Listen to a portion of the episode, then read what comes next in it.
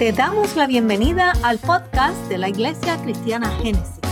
Cada semana estaremos trayendo una variedad de mensajes y reflexiones para crecer juntos en Cristo. Para que no te pierdas los mensajes, asegúrate de seguirnos.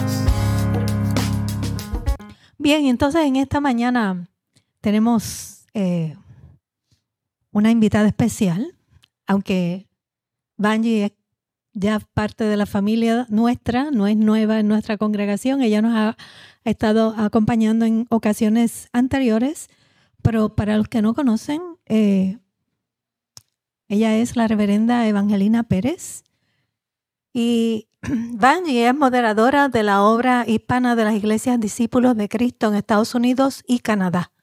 Esta obra hispana comprende cerca de 250 iglesias en Estados Unidos y Canadá y ella es la persona que está a cargo de, de toda esta obra.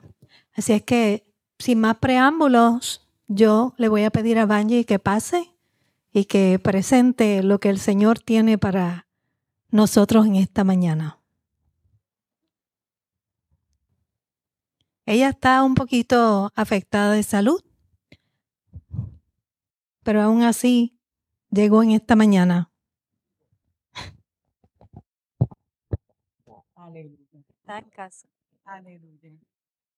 Hermanos, Dios los bendiga.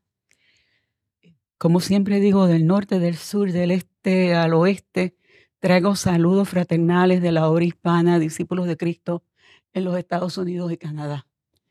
Eh, moderamos, como dice la pastora, 250 iglesias, en su mayoría mexicoamericanas eh, y de Centroamérica. Ah, obviamente en el área de la Florida tenemos muchas iglesias con eh, población puertorriqueña, así como en Nueva York y en algunas otras partes del país. Pero qué hermoso ver la gama de diferentes culturas que se unen bajo la bandera de Dios, bajo la bandera de Dios. Y eso es lo que yo he experimentado aquí en Génesis. Como dijo la pastora, estoy un poquito afectada de salud, eh, una de, mis hermanas de la iglesia anoche oraba conmigo. Y yo le dije, no, ya yo le avisé a la pastora por si no me, no, no me puedo levantar, que esté preparada. Ella me dice, no, si, si tú no vas es porque el Señor no quiere que tú vayas.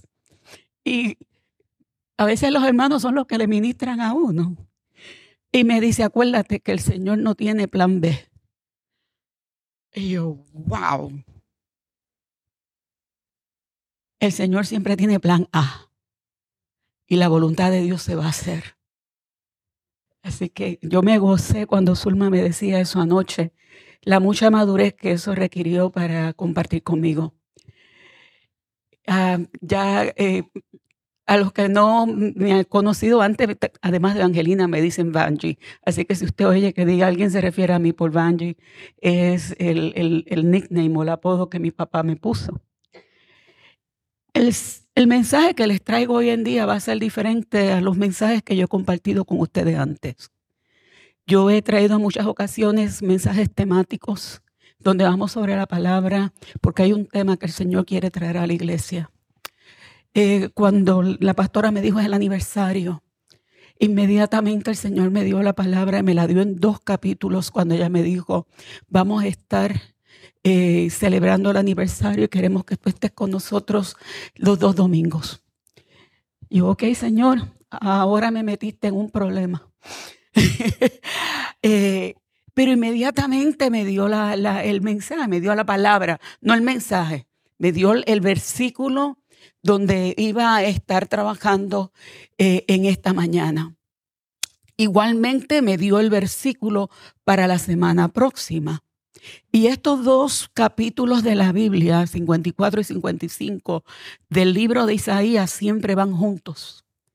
Y a mí me dio una alegría tan y tan grande el poder leer y estudiar y darme cuenta que lo que Dios me estaba dando era confirmado por cuanto libro yo leí. Por todos los comentaristas. Decían, no, estos dos capítulos van juntos y son una transición en el libro de Isaías. Si usted no conoce del profeta Isaías, tal vez sea uno de los profetas más citados en el Nuevo Testamento o en el Segundo Testamento. En el primer testamento, Isaías tiene un lugar exquisito porque Isaías fue el profeta que anunció y, le, dijo al pueblo, ustedes tienen que arrepentirse porque la injusticia y la opresión que está pasando sobre Israel es demasiado grande. Y es triste decir que la justicia y la opresión sobre Israel no viene de afuera, viene dentro de ustedes mismos. Y eso sí que está tremendo. No le están sirviendo al Señor como han de servir. No están buscando el rostro del Señor como han de buscarlo. Y las y, toda esa religiosidad que ustedes traen al templo, hello iglesia, toda la religiosidad que ustedes traen al templo no me agrada, dice el Señor.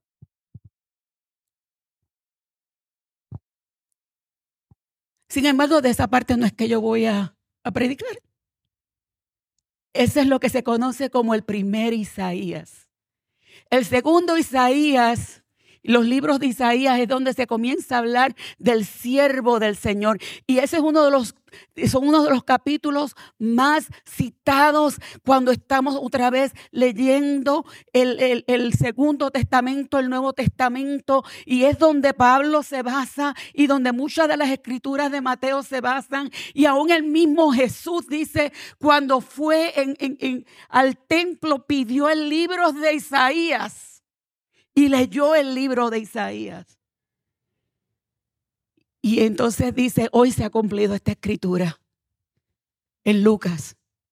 Hoy, 4, creo que del 19 al 20, hoy se ha cumplido esta escritura, porque el Señor me ha llamado a sanar a los enfermos, a, a dar vista a los ciegos, a sacar de la cárcel a los oprimidos, y a declarar el año agradable del Señor. Hoy vamos a estar predicando de ese segundo libro de Isaías. Y el tercer Isaías es, el es un libro exquisito también, porque comienza a hablar de la Nueva Jerusalén. Si usted se pensó que la Nueva Jerusalén nada más se hablaba en Apocalipsis, usted debe de leerse el tercer libro de Isaías porque comienza a hablar de las promesas del Señor y cómo eso se va a ver en un pueblo, en una nación que van a vivir una nueva Jerusalén. Me gozaba cuando entré por ahí, que estaban cantando. Precisamente nos has dado libertad, nos has ayudado, estamos en la casa de libertad. El segundo libro de Isaías donde dice, consolados, consolados, pueblo mío. Es donde le trae consuelo a un pueblo que ha estado sufriendo dolor dentro de la esclavitud de Babilonia. Un pueblo que ya ha perdido las esperanzas. Un pueblo que ha estado pasando por dificultades. Y ahora en este capítulo 54, versos 2 al 3 comienzan las buenas noticias. De hecho, ya venían esas nuevas noticias cuando comienza a hablar del siervo del Señor y comienzan las buenas noticias que dará una nueva persona, que dará un salvador, que dará un redentor. Y ahora le dice al pueblo, oh, ensancha el sitio de tu cabaña. Ensancha el sitio de tu cabaña. En otras versiones dice ensancha el sitio de tu tienda. Ensancha tus cortinas de tus habitaciones que sean extendidas. No seas escasa, alarga tus cuerdas y refuerza tus estacas, porque extenderás la mano, aleluya. Estaba leyendo de agua de acá. Aleluya. Dejé los lentes. Ah, los tengo puestos en el bolsillo. Ustedes están prestando atención. Gloria a Dios. santo. Ensancha el sitio de tu cabaña y las cortinas de tus tiendas sean extendidas. No seas escasa. Alarga tus cuerdas y fortifica tus estacas. Este fue el verso que el Señor me dio cuando la pastora me invitó. Y yo digo, Señor, ¿y ahora qué hago yo con ese verso? Dice por, en el verso 3, porque te vas a extender a derecha e izquierda y tus descendientes conquistarán naciones y poblarán las ciudades ahora desiertas. No tengas miedo, no quedarás en ridículo. No te insultarán ni tendrás de qué avergonzarte. Olvidarás la vergüenza de tu juventud y no te acordarás de la deshonra de tu viudez. El Señor llama a que expandemos y ensanchemos el sitio de nuestra cabaña. Y ustedes me dirán, pero si nos acabamos de mudar. ¿Cómo es eso que el Señor está diciendo? Ensancha tu cabaña. Les digo que me tuve que ir a un libro acerca de la cultura eh, de Medio Oriente para saber de qué cabaña estaba hablando esta, esta palabra. La cabaña que estaba en la foto es diez veces este lugar, si no más. Las cabañas de los beduinos eran enormes. Y yo vi aquella cabaña que parecían como, como un estadio de fútbol americano. Y vi aquella foto y se me estremeció el alma el corazón, el espíritu. Porque yo decía, Señor, si ya esa cabaña era grande, ¿cómo es eso de que la extienda más? ¿Cómo es eso de que la abra más? ¿Qué tú estás tratando de decir en este pasaje? Aleluya. Dios no solamente le dice que abran espacio, sino que extiendan y muevan las estacas.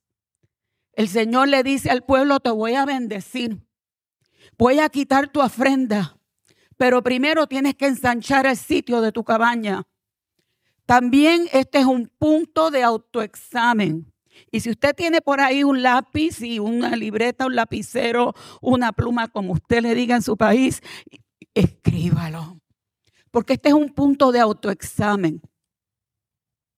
Podemos estar tentados a quedarnos en el último acontecimiento. Pero amárrense los cinturones, hermano. Amárrense los cinturones porque el Señor, aleluya, todavía tiene más para Génesis. Hay mucho que pensar, hay mucho que trabajar todavía. Hay que soñar y planificar en grande, abrir espacios para otros. No seas escaso, dice el Señor, extiende sin miedo, pues no quedarás en vergüenza. El Señor da dirección, extiéndete a derecha y a izquierda, pues conquistarás el campo y el terreno del enemigo. ¿Cuántos dicen amén? No tendrás que pasar por el trabajo que pasaste al principio de tus comienzos o cuando tuviste pérdida, porque te voy a bendecir. Ensanchar el sitio de tu cabaña es tener un lugar amplio donde todos quepan. Es, tentador mudarse a una casa más grande con una familia de cuatro. Y tiene cinco mil pies cuadrados con una familia de cuatro, ¿verdad? Y qué rico se siente. El Señor nos está diciendo que esa cabaña no es para que nosotros tengamos más espacio, es para que la llenemos. Es para que las llenemos, es para que no haya ni un solo asiento vacío aquí. Y para que sigamos extendiendo este lugar. El plan del Señor, la iglesia sana, suma y multiplica, no resta y divide. Bajo el techo de la cabaña se vive en familia y se vive en comunidad. Y esto me estuvo curioso porque digo, Señor, la verdad es que hay muchos cristianos que se creen que en el, cielo van a vivir en un condominio. En el primer piso van a estar los bautistas, en el segundo piso van a estar los presbiterianos, en el cuarto piso van a estar los, eh, no sé, tal vez los católicos, quién sabe. En el sexto piso va a estar otro grupo. Eh, no. Cada cual está clamando que tiene un piso. Cada cual está clamando que el Señor les está separando un lugar en el cielo con gente que son como ellos. Y que creen como ellos y que piensan como ellos. Pero cuando uno está en una cabaña,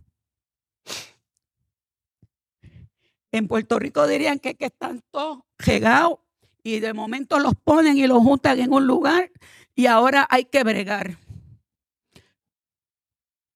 Y yo me imagino que el cielo va a ser como esa gran cabaña. Y no es que te vas a ir para aquella esquina, no es que te vas a ir para aquella otra esquina, es porque vamos a tener que bregar en comunidad. Y a la hora de hacer comida, buscar la olla más grande porque vamos a comer todos. Y a la hora de compartir, vamos a compartir todos. Estar en una cabaña grande como la que nos está describiendo aquí la escritura requiere que hagamos comunidad requiere que establezcamos relaciones, que aprendamos a, convivir con el hermano y con la hermana. No te puedes enojar y salirte a poner otra cabañita. Vuelvo y lo repito, no te puedes enojar y hacer otra cabañita. Ese no es el punto aquí.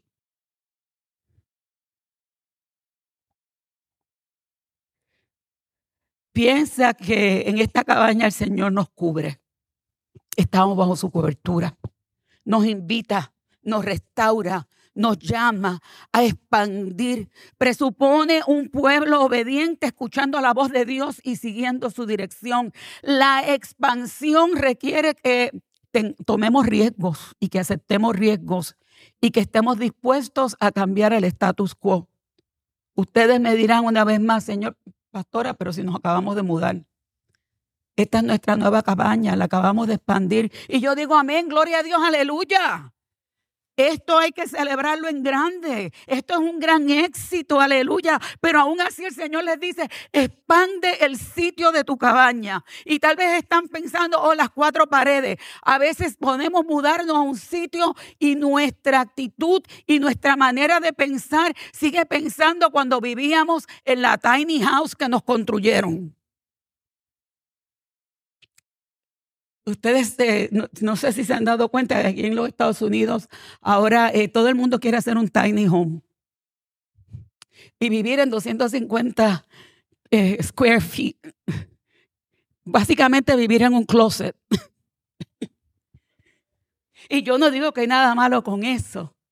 Pero cuando tú te mudas del closet y ahora estás en la casa de 5 mil pies cuadrados y todavía sigue metido en el closet, todavía sigue metido en la alacena o en el espacio de la cocina o en el cuarto más pequeño de la casa, tu mentalidad sigue siendo una mentalidad escasa.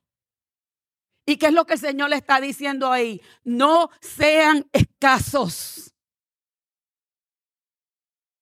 A veces tenemos mentalidad de escasez. Y el Señor está diciendo, no seas escasa, expande, crece, echa, hacia cada lado. No es solamente extender el salón de clases o el santuario o a movernos a un lugar más grande. Es expandir, y óigame bien, es expandir nuestro corazón. Es expandir nuestro corazón. Es cambiar nuestro pensar de un lugar pequeño y cómodo a lo que Dios quiere hacer en medio de esta congregación, en medio de este pueblo, en Fort Worth y en Dallas. No piensen solamente en este, en este vecindario. Génesis puede impactar más allá de Fort Worth y de Dallas. Amén. Aleluya. Aleluya. ¿Cuál va a ser el impacto en la comunidad al expandir nuestra cabaña?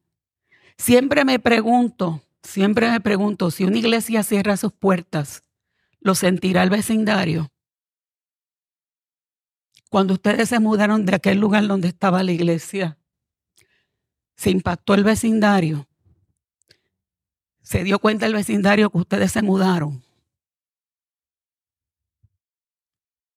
Sintieron la diferencia cuando ustedes estaban y ahora que no están. Una iglesia de impacto se conoce en la comunidad.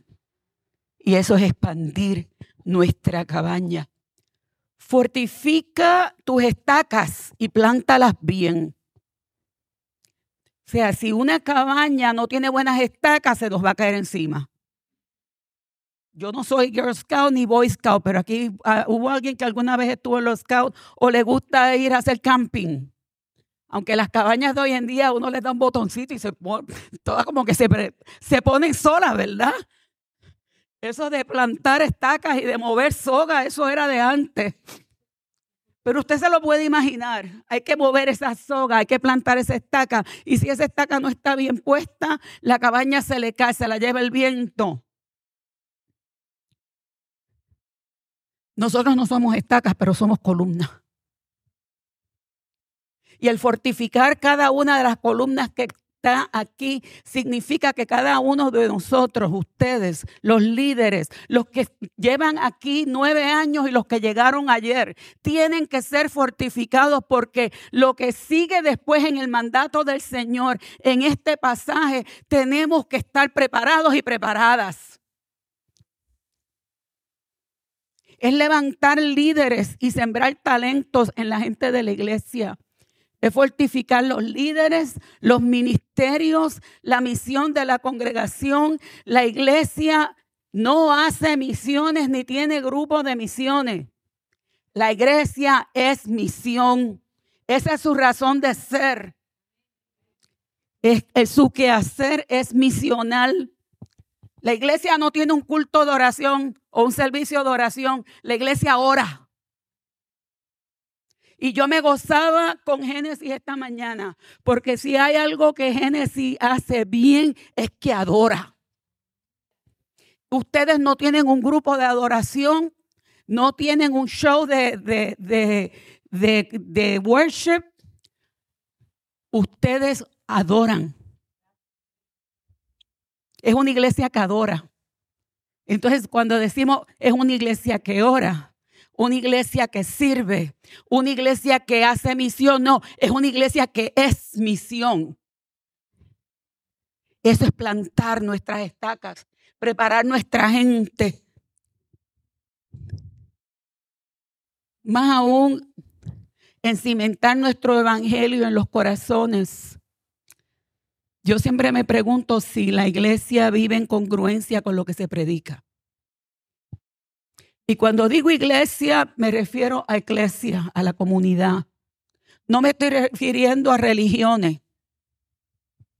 Hemos perdido ya el sentido de las religiones. No me estoy hablando de religiones, me estoy hablando de una comunidad de fe. Una comunidad de fe. Entonces esa comunidad de fe trabajan juntos. Es congruente una de las razones, leía yo esta mañana, de que muchas personas han dejado la iglesia es porque lo que se predica y lo que se hace no es congruente. No es congruente. Eh, el, el, artículo que estaba leyendo esta mañana, el joven decía, Mire, es que yo voy a las iglesias y me predican del cielo, y me, predican de la, de la resurrección y me predican, y no hay nada malo con eso. Para eso estamos, para llevar las buenas nuevas de la resurrección y de un cielo nuevo y tierras nuevas. Para eso estamos. Pero si a eso no le añadimos el que estamos aquí sobre esta tierra y el reino de Dios entre nosotros está, nos quedamos más que con la mitad del mensaje. Entonces no es congruente de que existamos cristianos, que nos quedamos ir para el cielo, no querramos estar aquí y no querramos hablar con nadie ni compartir con nadie. Hello, una vez más digo, en el cielo vamos a estar todos juntos. Bueno, yo espero que estemos todos allí. yo me cuento también en eso.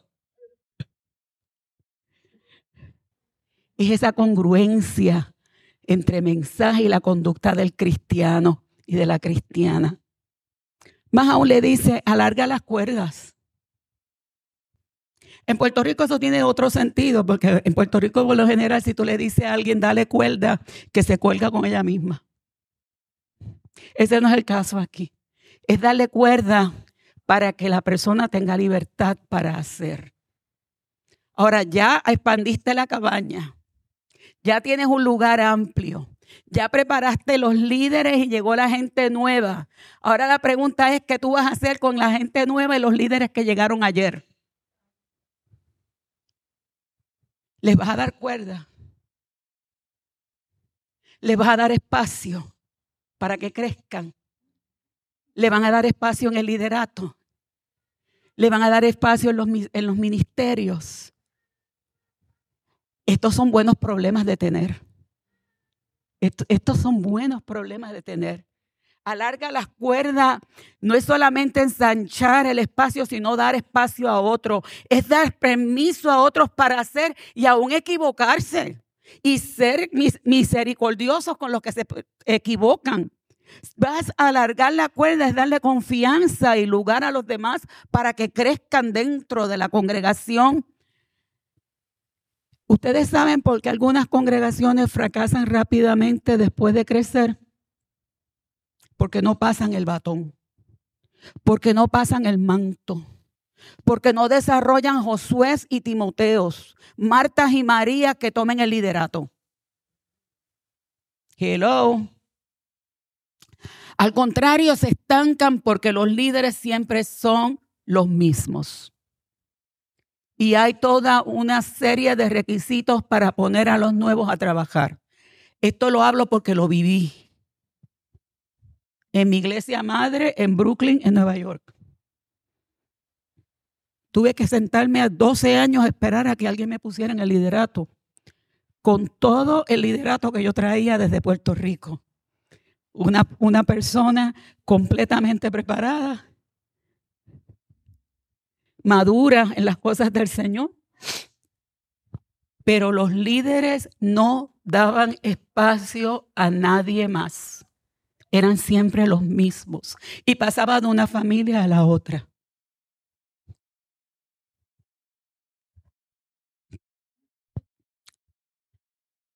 Yo entiendo que sí, la palabra nos dice que hay posiciones como ancianos, diáconos y pastores que no deben ser puestas en manos de gente nueva, de neófitos, personas inmaduras espiritual o emocionalmente.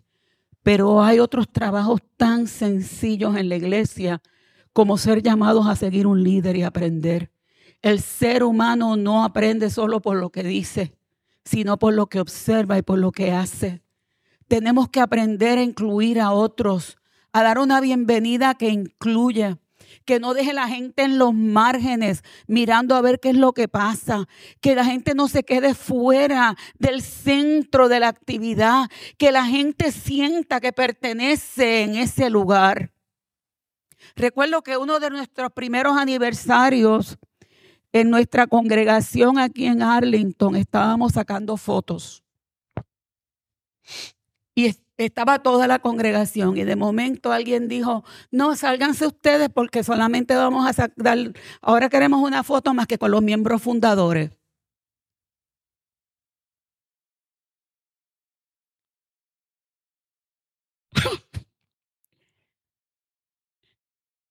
Ustedes saben la cara de vergüenza de los que se tuvieron que salir de la foto. La humillación que sintieron en no ser parte de lo mal que se sintieron porque ellos no eran fundadores. El pensar que los fundadores tenían una clase aparte, o que los fundadores eran un grupo mejor, o que los fundadores eran eh, un, tier, que, ¿cómo se dice tier? Un, un nivel que la gente tenía que llegar.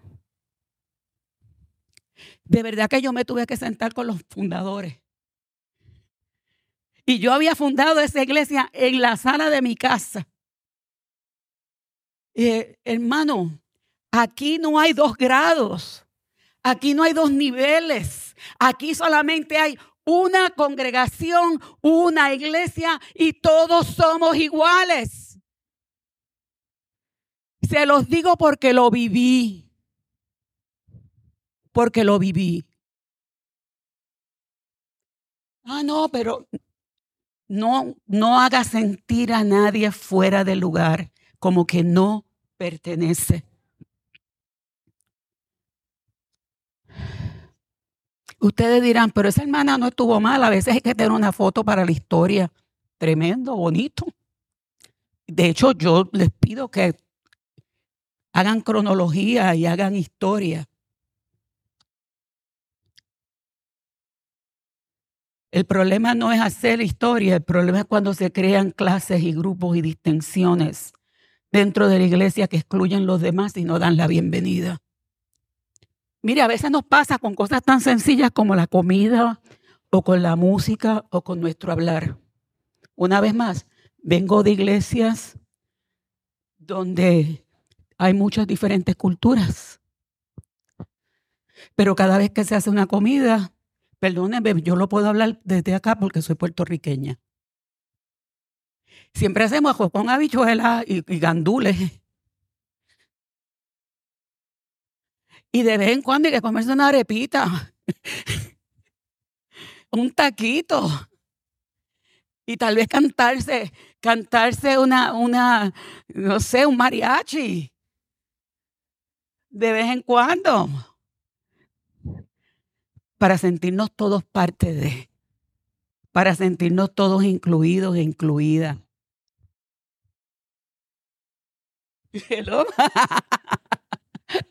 Para sentirnos todos incluidas, incluidos, y a veces hasta con la música. Eh, yo he estado en iglesias donde hay un grupo de puertorriqueños grandes, pero no se toca una conga o no se toca una maraca y no se, no se siente ese sabor caribeño, ¿no? Eh, así que el poder decir, si yo estuviera en los zapatos de, si yo estuviera en el lugar de esta persona, de este hermano, de esta hermana, este hermano o esta hermana se siente bienvenido, se siente bienvenida, se siente parte de esta comunidad de fe.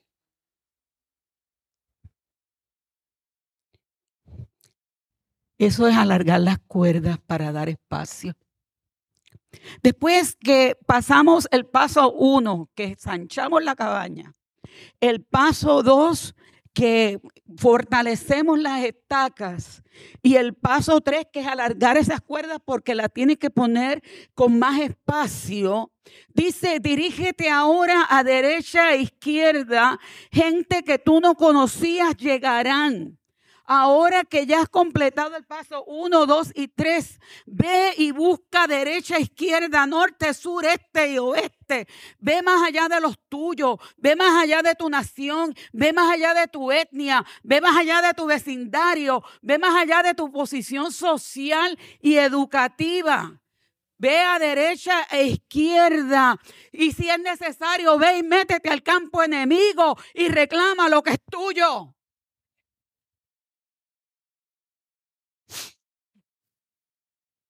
Así que miren lo que nos rodea aquí. Miren el norte y el sur, el este y el oeste. Y prepárense, porque dice ahí que esta descendencia de Génesis heredará naciones. Así que más gente de otras naciones va a llegar. Más gente de otros pueblos va a llegar. Aleluya prepárate, entiende la situación de los que no conoces.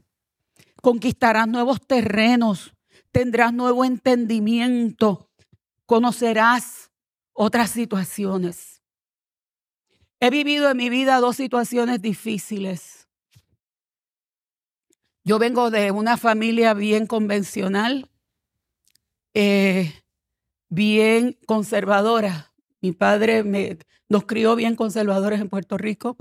Y cuando digo conservadores, no es no solamente conservadores religiosamente, pero políticamente. Tuve la experiencia de estar con una de nuestras congregaciones en San Diego. Y es una congregación muy tradicional, donde cuando hacen el culto de oración, y es una de las más grandes que tenemos en los Estados Unidos, by the way. Cuando llegó el punto de, orar, dijeron, las hermanas se van a esta habitación, los varones se van a aquella habitación. Y a mí me estuvo curioso. Yo, que yo, nunca había visto esto de esta manera, pero vamos a respetar donde estamos. Así es como se sirve en esta iglesia. Hicimos un círculo las hermanas, yo estaba visitando.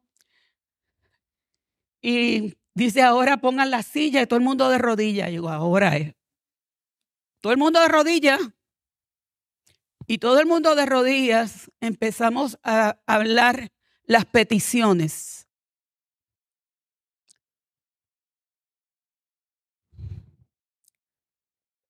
Había como tres o cuatro hermanas pidiendo oración por su familia que esa semana iban a cruzar el río.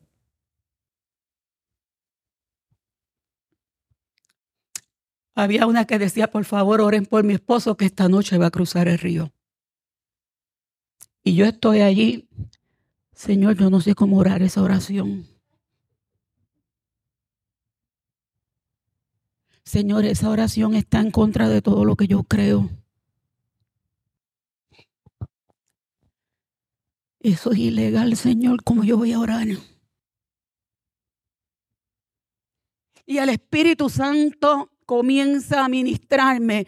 Y dije, ¿quién te importa a ti si es ilegal y si es río y si es aquella nación o esta nación? Ahí hay una hermana en el Señor que necesita oración por su familia. Ponte a orar.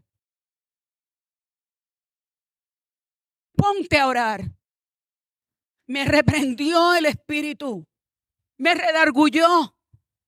Porque el punto no era lo que yo creía políticamente, si era conservadora, si era progresista, si soy liberal o no.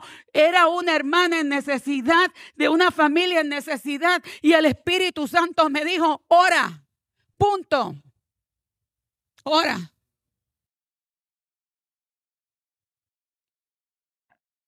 Cuando era pastora en Nueva Jersey, también tuvo una situación que se me hizo bien difícil porque una vez más, yo no sé como puertorriqueña lo que es salir de un país y no tener la manera de volver a mi país. Yo no, yo no he vivido esa experiencia. Y tengo un hermano que se me quebrantó, él y su hermana. Él tenía papeles para salir, ella no. Su ah, mamá muere en Costa Rica. Y él llorando me dice, me voy a quedar con mi hermana. Yo quiero ir al, funeral de mi mamá, pero yo no quiero dejar a mi hermana sola. Llorando. Y yo, pues, vamos a hacer algo. Vamos a invitar a la iglesia. Vamos a invitar a tus amistades. Vamos a invitar a aquellos que tú conoces. Vamos a hacer una comida tradicional. Vamos a tener un culto donde vamos a honrar a tu mamá. Búscate fotos de tu mamá. Vamos a hablar de tu mamita. Me dice, ¿cómo es que dicen los, eh, costarricenses? Eh, cuando dice que alguien te chiquitea, este, ay, se me olvidó. Pero él, él me hablaba de su mamá. Hicimos un culto para poder entender la situación de su mamá y para honrar a su mamá y para darle consolación a aquella familia. Ese no es el momento de decirle, ¿por qué tú no sacas los papeles todavía? ¿Y por qué tú estás en este país? Hay alguien en dolor. Hay alguien en necesidad. Ese es el momento de no solamente hablar del Cristo resucitado, ese es el momento de hablar del Cristo que lloró frente a la tumba de Lázaro. Ese es el momento de hablar del Cristo que estuvo allí con la mujer eh, eh, eh, adúltera y no le dijo, vete, si no tus pecados te son perdonados, yo no te culpo. Este es el momento de extender una mano de misericordia y de acción porque hay alguien que es mi hermano y mi hermana en Cristo que está sufriendo y está pasando dolor. Prepárate, dice el Señor, porque van a llegar gentes y naciones que tú no conocías y conquistarás nuevos terrenos. Punto número cinco es que al final hay promesa de parte del Señor para su pueblo. Si han sido justos, si han sido humildes y si han hecho la voluntad del Señor. En el verso 13 de ese capítulo 54 dice de la siguiente manera, yo instruiré tus hijos, todos ellos tendrán gran bienestar. Así que hay una, una promesa para esta congregación. Acabamos de orar por los niños aquí en el altar. Yo instruiré tus hijos, aleluya, y todos tendrán gran bienestar. La justicia te hará fuerte. Quedarás libre de opresión y de todo miedo. El terror no volverá a inquietarte. Más aún dice, si alguien te ataca, no será por causa mía, pero tú vencerás al que te ataque. Así que regocíjate, Génesis. Regocíjate, Pastora Carmen. Regocíjense los líderes el Señor en esta mañana nos está hablando fuerte, pero también nos está diciendo regocíjense. Es momento de celebración porque hay una promesa para esta congregación, aleluya, de crecimiento. Hay una promesa, aleluya, de que van a extender el sitio de su cabaña, de que van a ensanchar, de que se moverán esas estacas, de que se alargarán esas cuerdas, aleluya, y que verán a derecha e izquierda y vendrán nuevas naciones, aleluya. Regocíjate y canta, aleluya. Regocíjate y canta. Más aún dice en el verso 17, porque no hay nadie, ni se ha hecho el arma que pueda destruirte. Las puertas del infierno nunca prevalecerán contra la iglesia. Dejarás callado a todo el que te acuse. Y esto es lo que yo doy a los que me sirven, la victoria. Estoy leyendo la palabra del Señor. Palabra del Señor es esta, verso 17. Y esto es lo que yo doy a los que me sirven, la victoria. Y el Señor es quien lo afirma. Y el Señor es quien lo afirma.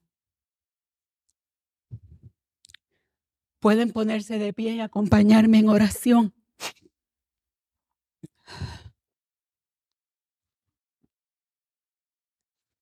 En esta mañana no voy a hacer un llamado al altar. Estoy con este catarro. Me hicieron todas las pruebas, COVID y todo. Estoy negativa. Tres pruebas me hicieron ayer porque quería estar acá. Este, y quería estar segura que no tenía nada. Es catarro. Gripa, gripe. Este, así que no, no quiero imponer manos ni orar por nadie en esta mañana, pero vamos a orar. Vamos a orar porque el Señor ha hablado. El Señor ha ministrado a nuestros corazones. Aleluya. El Señor ha hablado. El Señor nos está eh, eh, emplazando a que no seamos escasos, a que demos espacio a otras personas a crecer, a que estamos ahora en un nuevo lugar y tenemos que dejar la mentalidad de cuando estábamos en aquella escuela de que estamos en un nuevo lugar y hay un nuevo grupo de personas a, las que tenemos que alcanzar. De que tenemos que expandir el sitio, las estacas, las cuerdas, porque hay gente a derecha y a izquierda que nos necesita, que necesita del Señor, que necesita hacer comunidad, que necesita conocer, aleluya, el Evangelio y las buenas nuevas de salvación que necesitan una comunidad que les apoye y que camine con ellos. Amén. Señor, tú eres el que has hablado. Tú eres el que has ministrado, Señor, en esta mañana. Abre cada corazón, Señor, que esta palabra en esta semana siga trabajando. Siga, Señor, dando que dar de pensar. Sea meditada, sea digerida, sea consumida. Oh Señor, de que esta palabra nos, nos redarguya de tal manera de que nosotros podamos eh, entender de que tu voluntad es que ensanchemos, Señor nuestras capacidades, nuestro lugar, nuestros pensamientos, que extendamos, Señor, este Evangelio.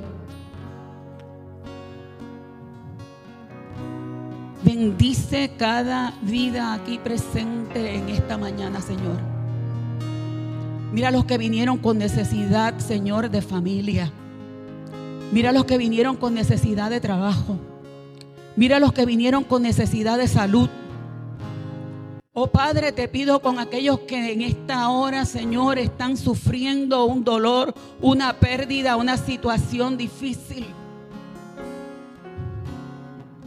Estamos bajo tu cubierta, aleluya. Estamos bajo tu cubierta, Señor, en esta hora. Que tu Espíritu Santo, Señor, ministre a cada vida en este momento, te pido. Que tu Espíritu Santo, Señor, penetre que esta palabra, Señor, aleluya, sea de bendición para cada vida. Padre, y al que vino triste te pido que aliente su corazón. Al que vino deprimido, deprimida, levanta su espíritu.